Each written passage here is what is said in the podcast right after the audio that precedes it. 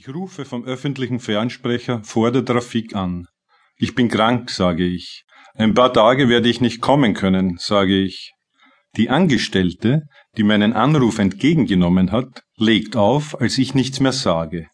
Sie kennt mich nicht. Ich bin ihr einmal nachgegangen. Sie wohnt bei der Friedensbrücke. Die Akontozahlung vom Freitag ist fast verbraucht. Zwei Hunderter und ein paar Münzen habe ich noch eingesteckt. In der Likörstube ist kein Mensch. Die Wirtin gibt mir den verlangten Korn. Ich bleibe bei dem Automaten stehen, bei dem man für einen Schilling ungefähr 40 gesalzene Erdnüsse bekommt. Der frühere Inhaber der Likörstube hat die meisten Schnäpse selber gebrannt. Angeblich soll er davon blind geworden sein. Die Wirtin ist über 60 und will kein Wort von mir hören. Ich schiebe ihr die zwölf Schilling hin und gehe ins Freie. Mit dem Fünfer fahre ich zum Praterstern. Ich setze mich ins Panorama Tageskino. Gezeigt wird ein englischer Dracula-Streifen, in dem der Christopher Lee, weil er eine Eisenstange wie einen Blitzableiter hält, zuletzt vom Blitz getroffen und erschlagen wird. Nachher esse ich neben einem Autotrom eine Bratwurst und trinke Bier aus einem Papierbecher. Im Autodrom verfolgen ein paar Trottel zwei bestimmt noch nicht 16-jährige Mädchen in Miniröcken, die kostenlos fahren dürfen. Um eins biege ich von der Heinestraße in die Weintraubengasse, in der schon am Nachmittag Prostituierte unterwegs sind. Einige Sekunden stehe ich im Gulaschduft des Wirtshauses an der Ecke. Bei der Novara-Gasse stehen zwei dicke Prostituierte. Jede hat einen fasonierten Pudel an der Leine. Auf der anderen Straßenseite steht eine Jüngere, die in ihrer Handtasche kramt. Als ich neben ihr stehe, schaut sie mich an. Sie hat einen dunklen Strich neben der Nase. Ich mache sie darauf aufmerksam. Sie wischt ihn mit einem Taschentuch weg. Einen Hunderter, sagt sie, während sie das Taschentuch in ihre Tasche zurückschiebt. Und ich weiß, dass das fast geschenkt ist, weil der Mindestpreis schon vor ein paar Jahren auf 200 erhöht worden ist. Ich sage ja. Sie geht vor ins Hotel, das nur wenige Schritte weiter ist. Ein paar Tauben flattern los, da einer sein Moped quietschend abbremst.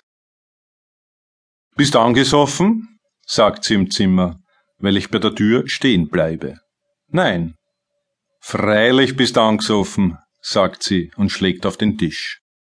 Ich hab nur schlecht geschlafen, sage ich, ohne mich von der Stelle zu rühren. Fieber habe ich auch.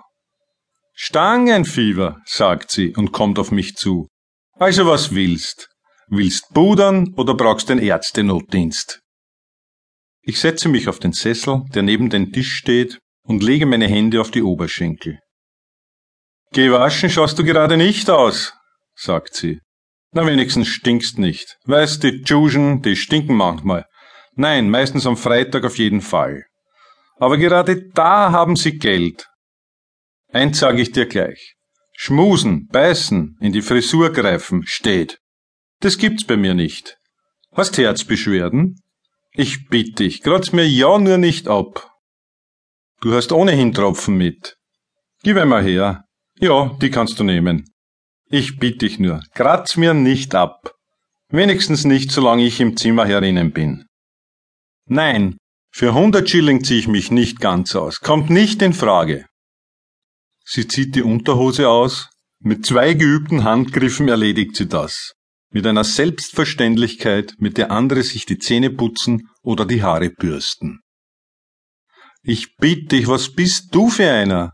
Du schaust doch noch jung aus, Burli, mein geiles Burli. Da schau, was ich für dich hab. Ist sie dir recht, meine Kleine? Ich muss schiffen, sage ich. Auf der Toilette onaniere ich, damit es nachher länger dauert. Als ich ins Zimmer zurückkomme, feilt sie gerade an ihren Fingernägeln. Sie sitzt im Türkensitz auf dem dreckigen Stahlrohrbett, oben zwei Pulli, unten nackt. Das Gegenteil der oben ohne Reklamen. Bist du jetzt soweit? Sagt sie.